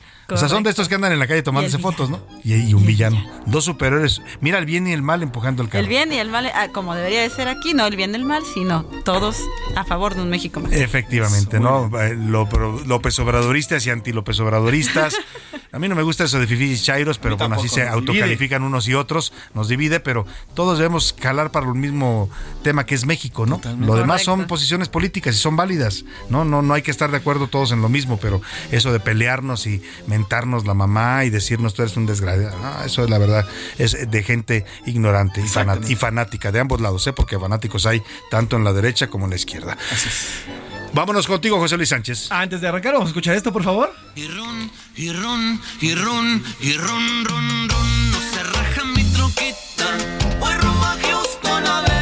¿Te vas hasta Houston? Vámonos a Houston. Oigan, Espero que no vayas a ver lo que dice la no, canción. No, no, jamás me cuelgan. Pero bueno, independientemente de eso, oigan, les quiero contar, ante lo ocurrido el pasado fin de semana entre Verstappen y el señor Checo Pérez, el señor Checo Pérez, bueno, pues ya hay una moción en change.org, este famoso sitio, donde puedes hacer peticiones que no son vinculantes, pero sí funcionan. consultas son públicas, consultas públicas, pero al final a, veces logran trascendencia. Bueno, pues la consulta que han lanzado los mexicanos esta vez es para pedirle al ingeniero Carlos Slim, al ingeniero que compre Red Bull en este momento. Y mande para a la que- fregada. Para que mande a la fregada al señor Max Verstappen y se quede nuestro Checo Pérez como el principal corredor de, de- de esta escudería. Ya tenemos, decía ayer Oscar Mota, dos holandeses odiados, ¿no? Exactamente. El primero era el señor Robben. Robben, con que el nos robó, penal. nos robó el posible pase de México al quinto Sí, partido. el quinto partido, exactamente. En 2014. 2014 el Mundial de, ¿qué era Brasil? Brasil. De Brasil, ¿no? Con aquella eh, clavado que se aventó. Y ahora Max Verstappen, Max Verstappen. que no quiso dejar pasar al checo, a pesar de que se lo pidieron los directivos de la escudería. Todo el mundo se lo pidió y él le, le valió.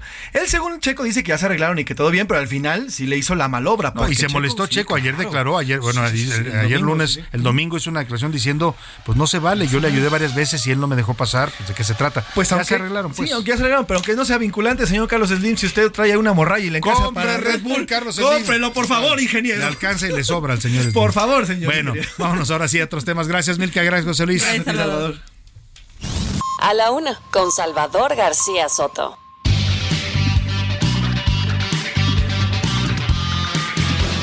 Bueno, pues le informamos de este hecho pues preocupante de la tensión que está generando ya en el mundo este misil que cayó en territorio de Polonia, un misil de origen ruso que fue disparado pues supongo desde Moscú, desde alguna otra ciudad rusa, impactó en territorio polaco, ma- mató a dos eh, ciudadanos de ese país. En teoría el misil iba dirigido hacia Ucrania, pero por error cayó en territorio polaco, eso es lo que se está especulando. Ya salió a posicionarse la Casa Blanca, el general eh, director de la Fuerza Aérea de los Estados Unidos dijo que están analizando y van a investigar bien qué fue lo que ocurrió antes de tomar alguna acción. Y es que Polonia, le decíamos, es integrante del Pacto del Atlántico Norte, de la Organización del Atlántico Norte, que es la OTAN. Eh, tanto como lo es Estados Unidos, así es que el tema preocupa por eso, por una posible respuesta a esto que están pues en- eh, viendo como una agresión hacia un país miembro que es Polonia. Pero para analizar este asunto y ver qué implicaciones puede tener, qué efectos puede haber después de este hecho, saludo con gusto en la línea telefónica a Ricardo Ortiz, él es analista internacional, es internacionalista y también es columnista del diario Excelsior. ¿Cómo estás, Ricardo? Te saludo allá en Guadalajara. Buenas tardes. Estimado Salvador, un abrazo, ¿cómo estás? Muy buenas tardes, gracias por invitarme al, al programa nuevamente. A ver, Ricardo, tú siempre tienes información, estás muy actualizado en estos temas eh, de lo que está ocurriendo en el mundo. Cuéntanos qué es lo que se sabe, por qué cayó este misil eh, ruso en Polonia, si fue disparado con intención o fue se trató de un error. Bueno, Salvador, hasta el momento tenemos la siguiente información y son al menos tres, cuatro versiones. La primera es que dos misiles rusos pudieron haber caído o pudieron haber sido lanzados desde varias partes de Rusia o desde el mar y dos de ellos habrían caído en el Sibodo, a Polonia, ciudad que queda prácticamente a 65 kilómetros eh, de la frontera con Ucrania. La otra, como tú lo comentabas eh, antes de presentarme, que es un misil, y la otra que podría ser un misil de defensa tipo S-300 eh, de Ucrania. Entonces hay varias suposiciones, no hay nada confirmado por el momento, pero todo lo que parece, todo parece indicar eh, y lo más seguro es que es un misil eh, ruso, eh, de los cuales fueron lanzados el día de hoy hacia Ucrania y los mismos rusos dicen o declaran que ellos no lanzaron ningún misil hacia la frontera polaco-ucraniana, pero sí es cierto que varios proyectiles cayeron en Leópolis, ciudad ucraniana que queda al oeste ucraniano y muy cerca de la frontera con Polonia. Eh, en estos momentos ya se está llevando a cabo una reunión de seguridad eh, en Varsovia para eh, ver qué es lo que está sucediendo, qué es lo que sucedió. muchas suposiciones sobre que va a aplicar el artículo número 5 de la OTAN. lo más seguro es que no, lo más seguro es que se va a aplicar el número 4, en donde estarían llamando a consultas con todos los miembros de la OTAN y estarían resolviendo pues esta situación. Yo creo que específicamente para esta situación de este misil o estos misiles rusos no se estaría activando este artículo, el cual prácticamente nos habla ya de un ingreso a la guerra ah, de la OTAN eh, y bueno, se estallaría una tercera guerra mundial, lo cual es bastante complicado. tocamos madera ante esa posibilidad, eh, vamos a esperar a que se esclarezca que exactamente qué es lo que eh, sucedió. esto fue un poco la posición que ya hizo pública ya en el Pentágono el señor Patrick Ryder, el general de la Fuerza de Estados Unidos.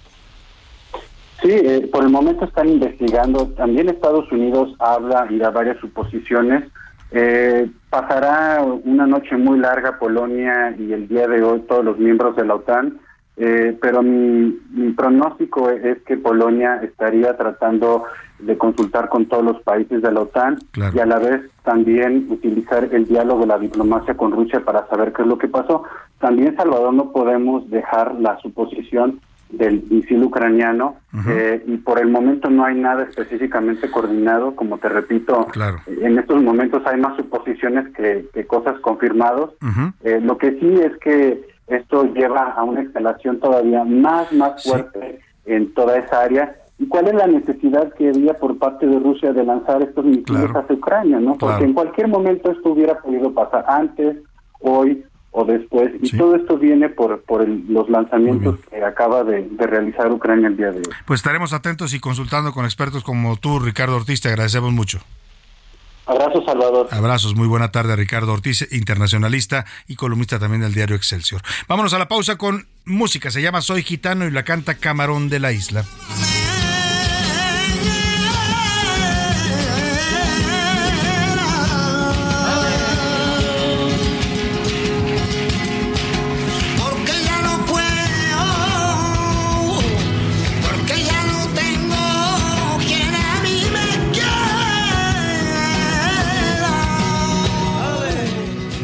Soriana, este super fin lo damos todo. Aprovecha 30% de descuento en toda la ropa exterior de invierno, en todo el departamento de blancos y en todos los artículos navideños. Sí, 30% de descuento. Soriana, la de todos los mexicanos. A noviembre 17, excepto Nochebuenas y Pinos Naturales. Aplique restricciones.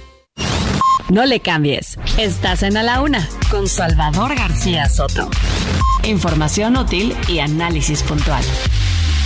En un momento regresamos. Ya estamos de vuelta en A la Una con Salvador García Soto.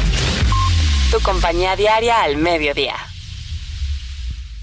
En Soriana, este super fin lo damos todo. Smart TV Samsung de 70 pulgadas, 4K, 3 HDMI y un USB a solo 14,490 pesos en un solo pago. Sí, a solo 14,490 pesos. Soriana, la de todos los mexicanos. A noviembre 17, consulta modelo participante. Aplican restricciones. No te pierdas lo que Total Play tiene para ti este buen fin. Contrata ahora y llévate 150 canales, 100 en HD para que veas tus programas favoritos, 50 megas extra para navegar a toda velocidad, un servicio de TV adicional por 4 meses y por tiempo limitado recibe un Wi-Fi Pro sin costo. ¿Ves? Esta es una promo que sí es promo. Cámbiate ya y vive la experiencia Total Play. Yo adivino el parpadeo que a lo lejos van marcando mi retorno. Son las mismas que alumbraron pálido reflejo, juntas horas de dolor. Y aunque no el regreso, siempre se vuelve al primer amor. La vieja calle donde le codijo, tuya es su vida, tuyo es su querer. Bajo el volón, mirar de las estrellas que con indiferencia hoy me ven volver, volver.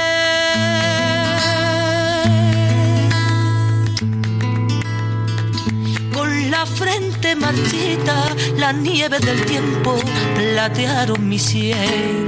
Sentir que es un soplo la vida, que 20 años no es nada, que febril la mirada, honrante en la sombra, te busca y te logra vivir con el alma aferrada a un dulce recuerdo que lloro otra vez. Dos de la tarde con 32 minutos. Qué maravilla de canción, qué maravilla de versión. Esta es otra de las variantes del flamenco. El flamenco adapta muchas canciones que no son originalmente letras escritas para el flamenco, eh, que son, como en este caso, es un tango, un tango de Gardel, Volver, pero también hay boleros que los hacen en flamenco. Cualquier canción la pueden hacer a ritmo flamenco y suena de una manera maravillosa. Hay incluso baladas, algunas de, estas que cantaba Lupita D'Alessio.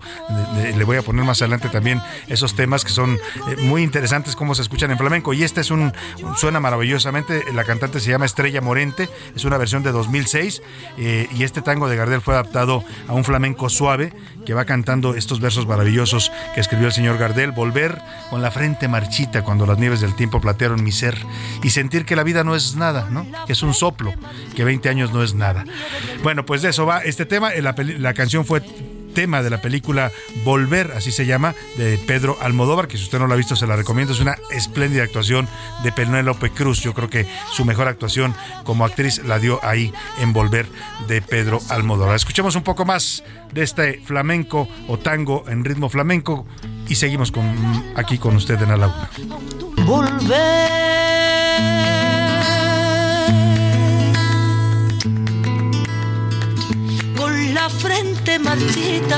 la nieve del tiempo platearon mi sien. Sentir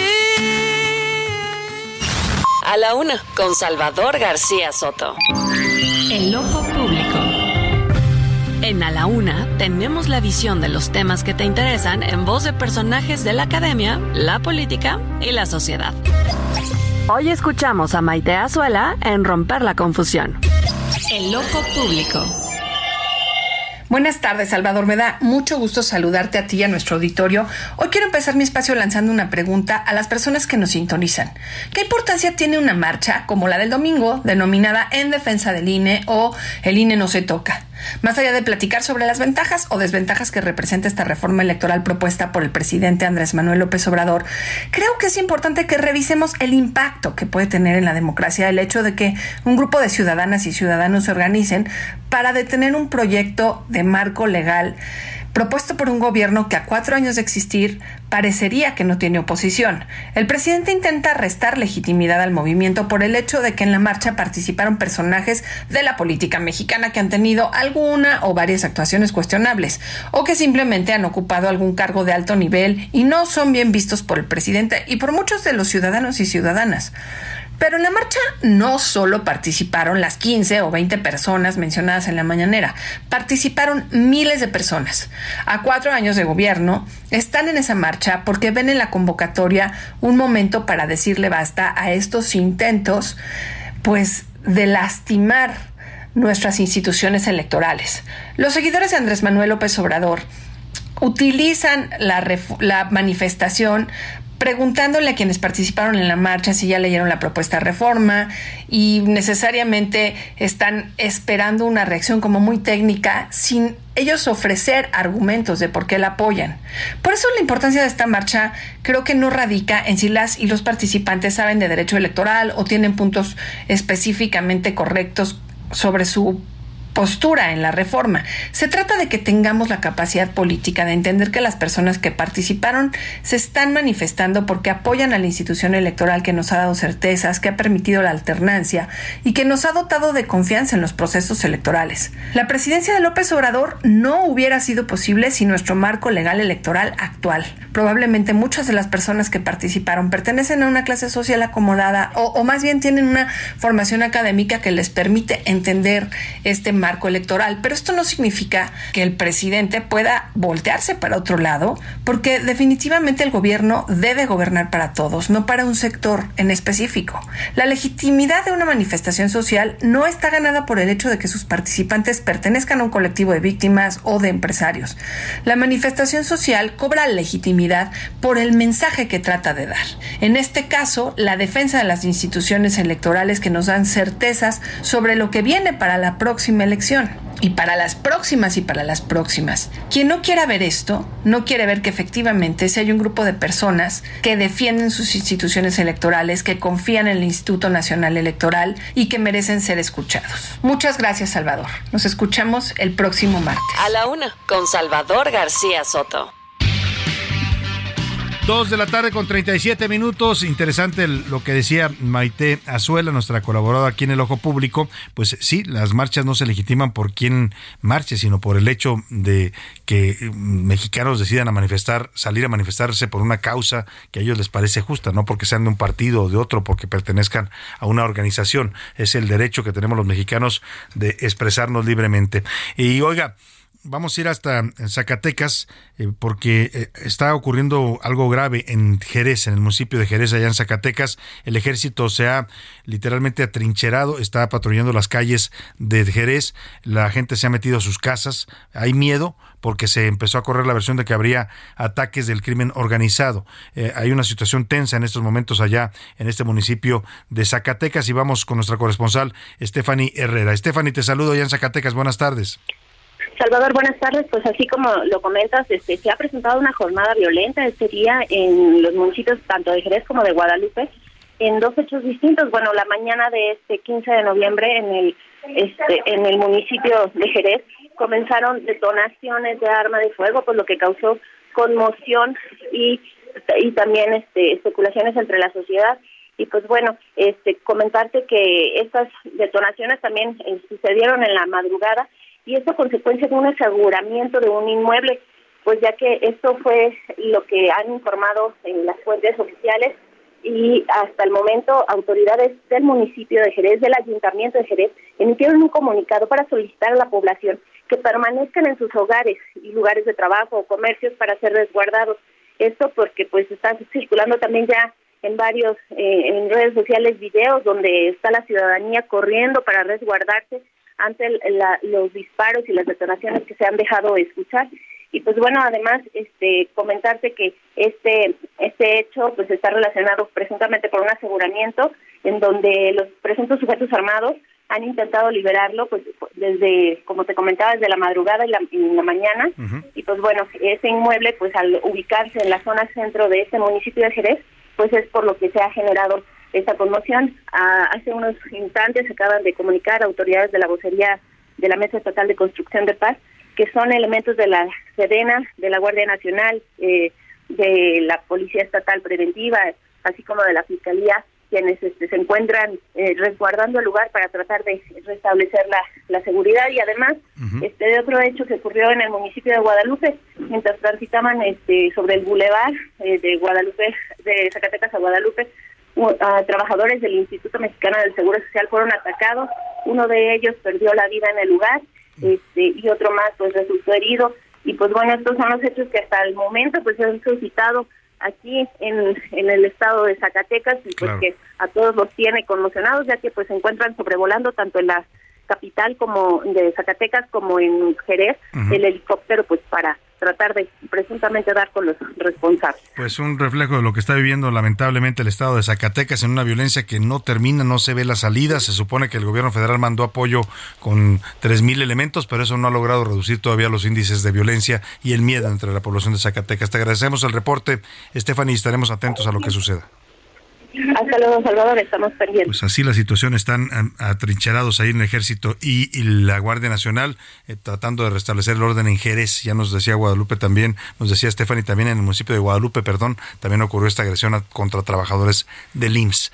Vaya situación la que vive el estado de Zacatecas. Quisieron traer al, eh, apoyo desde Estados Unidos con el embajador Ken Salazar, ¿no? Había ya un acuerdo entre el gobierno de David Monreal, el gobernador de Zacatecas, y el, y el embajador para traerle ayuda, ayuda de inteligencia de la CIA, del FBI, de la DEA, para tratar de parar esta situación con el crimen organizado, pero el presidente no quiso, les dijo que no, que no se podía, que el gobierno no podía andar haciendo acuerdos con una eh, nación extranjera y cancelaron ese acuerdo y el resultado pues que el gobierno mexicano no ha podido, el ejército no ha podido y los zacatecanos están hundidos lamentablemente en la violencia.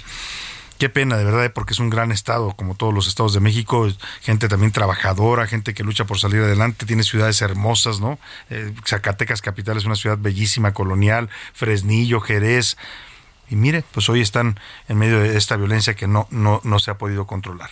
Y vámonos hasta Quintana Roo, vamos a hablarle de este caso en el que una mujer eh, denunció a través de las redes sociales que ella es de origen checo, es nacida en, la República Checa, emigró a México, eh, aquí se casó y tuvo dos hijos.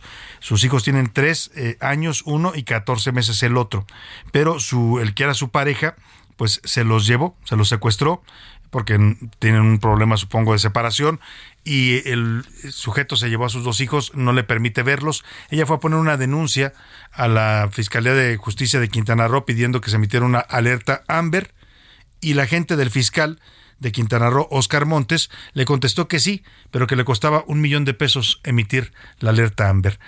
Qué cinismo y qué corrupción allá en la Fiscalía de Quintana Roo. Vamos contigo, Fernanda Duque, cuéntanos de la denuncia que hace esta mujer de origen checo, Mónica Zepkova, que dice que la quisieron extorsionar en la Fiscalía de Quintana Roo. Buenas tardes. Vivo 10 años aquí en México, mis hijos son mexicanos. Mi hijo menor tiene un año, uh, se encuentra en etapa de lactancia y otro hijo, Tobias, tiene 3 años. Hace dos meses que mi expareja lo secuestró. Hola Salvador, te comento que una ciudadana de nacionalidad checa denunció públicamente que la Fiscalía General del Estado de Quintana Roo le pidió a su abogada cerca de medio millón de pesos para levantar las alertas Amber por la desaparición de sus hijos, quienes fueron sustraídos por su padre, quien es de nacionalidad estadounidense. La mujer afirma que su expareja tiene influencia dentro de la corporación, por lo que su caso no ha podido avanzar desde hace dos meses, pese a que ella se interpuso una queja ante la Comisión de Derechos Humanos del Estado de Quintana Roo. Esta es una de las denuncias que han salido a la luz en contra de la Fiscalía y de su titular, Oscar Montes de Oca, cuya destitución fue exigida por parte de asociaciones civiles, quienes argumentan que hay omisiones en más de 70 carpetas de investigación. Pues qué grave, qué grave, Fernanda, que la Fiscalía de Justicia de Quintana Roo, en vez de ayudar a esta mujer y emitir las alertas Amber, porque lo tienen que hacer de oficio, ¿eh? Si usted va y denuncia la desaparición de un niño, pues lo tienen que emitir la alerta Amber. En este caso ya la están denunciando como un secuestro porque el padre se los llevó sin su consentimiento. Y si un niño desaparece, las autoridades están obligadas, según la ley, a emitir una alerta Amber. Pero ahí le dijeron, sí, nada más que te cuesta medio millón por cada niño. O sea, le pedían un millón de pesos para emitir una alerta Amber e iniciar la búsqueda de sus hijos. Así la corrupción allá en la Fiscalía de Justicia de Quintana Roo que encabeza el señor Oscar Montes. Y vamos a información de último momento, información importante. Último minuto en A la Una, con Salvador García Soto. José Luis Sánchez, ¿qué nos tienes? Salvador, el presidente de Ucrania, el señor Zelensky, se acaba de pronunciar luego de la caída de este, digo, del lanzamiento de este misil ahí en la zona de Polonia. Vamos a escuchar lo que dice el señor Zelensky a través de un mensaje en redes sociales. El terror no se limita a nuestras fronteras. Misiles rusos golpean Polonia para disparar misiles en territorio de la OTAN. Este es un ataque con misiles rusos contra la seguridad colectiva. Esta es una escalada muy significativa que podría empeorar las cosas. Es lo que acaba de decir. O sea, se está deslindando Zelensky y dice que el misil que cayó en Polonia y que mató a dos personas no era de origen ucraniano, porque es lo que una de las especulaciones que había, lo decía hace un momento la analista Ricardo Ortiz, que una de las versiones o posibles explicaciones era que fue un, misil ucraniano que se les fue por error. Pero dice, dice Zelensky que no, que sí es ruso. Él sostiene que es un ataque ruso contra un país de la OTAN que es Polonia. Y él mismo dice que ya es un ataque a Polonia, ni siquiera lo considera como un accidente, sino un ataque, un ataque directo hacia el Estado polaco. Y recontra uf, como diría el perro Bermúdez. Vamos a ver qué definen. Están reunidos en este momento el Consejo de Seguridad allá en Varsovia, la capital de Polonia, para decidir qué se va a hacer ante esta, eh, pues este ataque a su territorio. No se sabe todavía el origen, ¿eh? no está confirmado que sea un misil ruso, pero dice Zelensky que en ucraniano no era y que él cree que sí es un ataque de Rusia a territorio de la OTAN.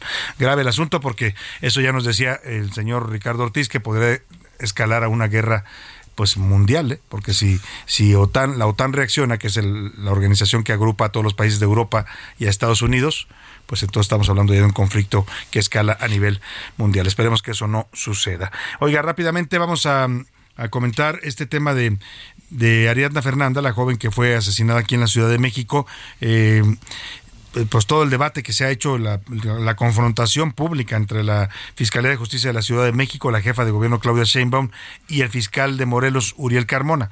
Ya toda la historia usted lo sabe, allá aseguran que la chica murió por una broncoaspiración, que no fue asesinada que estaba alcoholizada, que sí tenía golpes, pero que los golpes no le causaron la muerte. Acá sostiene el gobierno de la ciudad que sí la asesinaron. Entre Rautel N y su, novia Vanessa le habrían privado de la vida y luego le habrían tirado el cuerpo allá en Morelos para tratar de ocultar su feminicidio.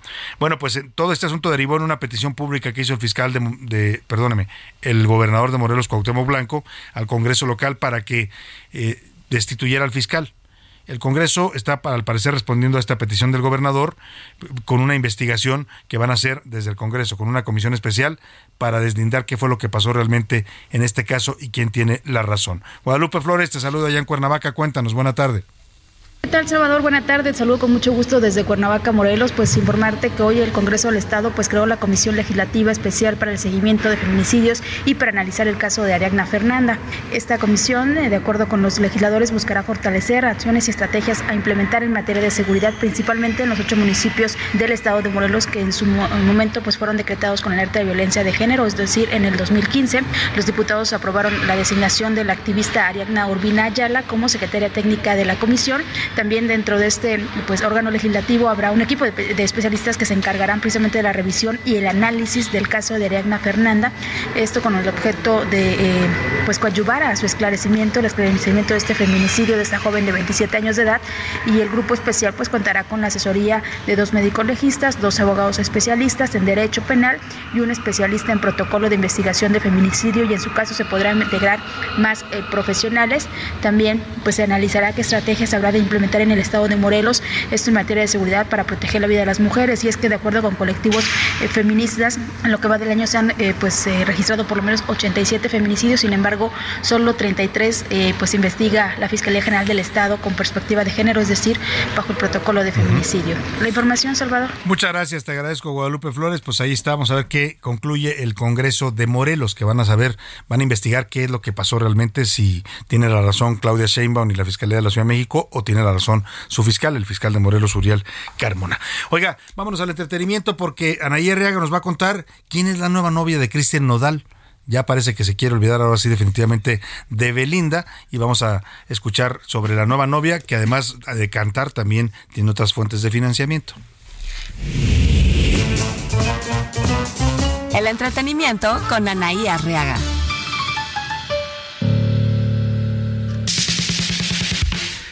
Anaí Arriaga, ¿cómo estás? Muy buena tarde. Mi querido Salvador, ¿cómo estás? Excelente tarde. Dicen que no hay mal que por bien no venga.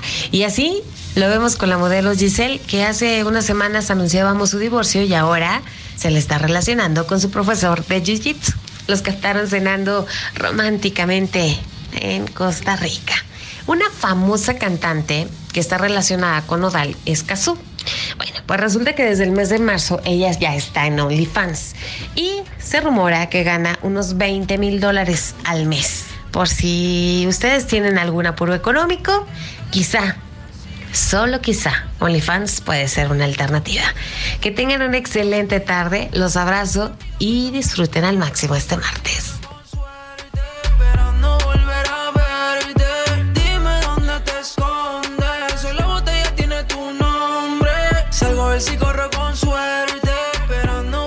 Pues ahí está lo que nos cuenta Anaí Arriaga. Gracias, Anaí. Vámonos con los deportes y Oscar Mota, porque ya, ya está en Qatar el señor Leonel Messi y toda la poderosa selección argentina.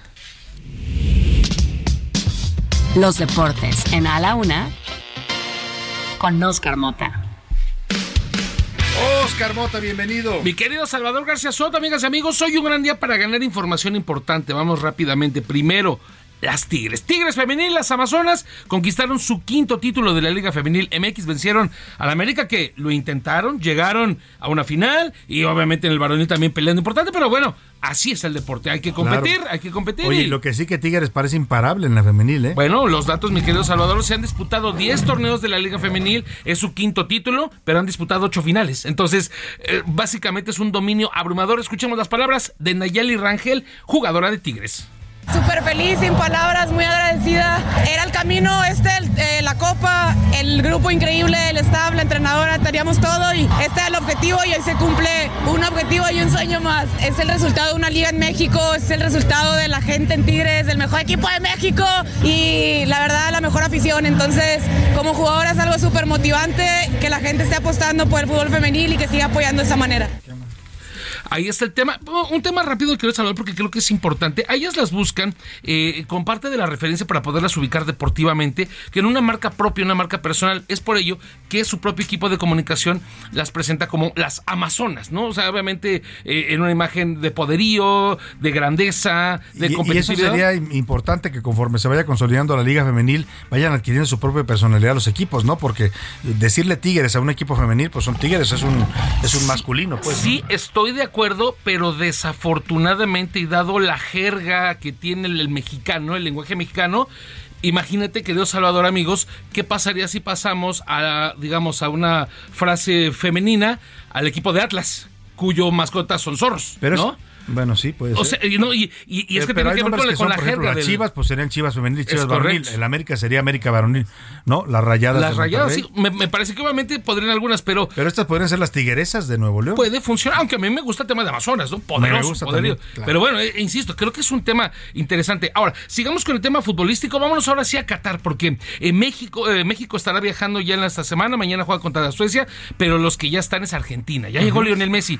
Y hay un detalle bien interesante que también me parece que es para el debate y usted eh, que nos escucha nos puede decir, la pasión con la que viven los argentinos el fútbol. Creo yo, creo yo que son los únicos que lo viven de esa Si manera. lo volvieron ¿eh? religión, Es correcto. ¿no? En el caso de Maradona. Y que se casó una familia mexicana, por cierto, en Puebla hace poco, bajo la Bajo la religión iglesia Mara- de Maradona, así es. Vamos a escuchar esto eh, con respecto un poquito al asunto de Messi y la pasión que tiene el fútbol argentino. ¿Será este el Mundial de Messi? Vamos a escuchar, a ver. Loco, ¿no? Como el fútbol nos puede cambiar un año entero, ¿no? Como, es que es lo único que le importa al argentino realmente, ¿eh?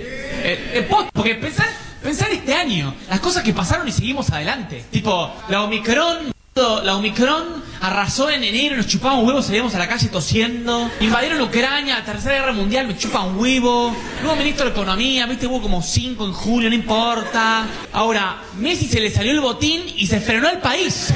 ¿Viste lo que fue ese momento? Fue como, ¡ay! Claro. O sea, el fútbol es sagrado para Argentina. Estamos escuchando al estandupero argentino Mike Chouti y que obviamente habla de esto. O sea, pasaron muchas cosas en Argentina. La Omicron, Ah, la, no, la no. crisis. No, no importa. Nos chupa un huevo. Dice, que quiere decir como nos vale. Nos vale gorro, ¿no? Los mexicanos. ¿no? Dice, y a Messi se le zafa un botín y todos, ¡no! ¡Espérense! Ahí sí es una tragedia nacional. correcto. Es eh, una, una pasión, una religión para los argentinos. Me parece diferente a lo que entendemos. Muchas gracias, Oscar Oye, un gran día Mota. para cenar. No nos queda tiempo más para que agradecerle y despedirnos de usted, dejarlo aquí con Adrián Delgado y el dedo en la llaga. Y ya sabe, todo este equipo le da las gracias, le deseo que pase una excelente tarde, que tenga provecho en su comida y aquí lo esperamos mañana a la una. Por hoy termina A la Una con Salvador García Soto. El espacio que te escucha, acompaña e informa. A la Una. Con Salvador García Soto.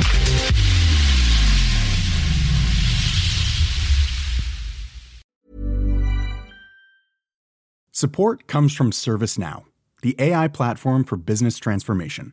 You've heard the hype around AI. The truth is, AI is only as powerful as the platform it's built into. ServiceNow is the platform that puts AI to work for people across your business, removing friction and frustration for your employees, supercharging productivity for your developers, providing intelligent tools for your service agents to make customers happier. All built into a single platform you can use right now. That's why the world works with ServiceNow. Visit servicenow.com slash AI for people to learn more.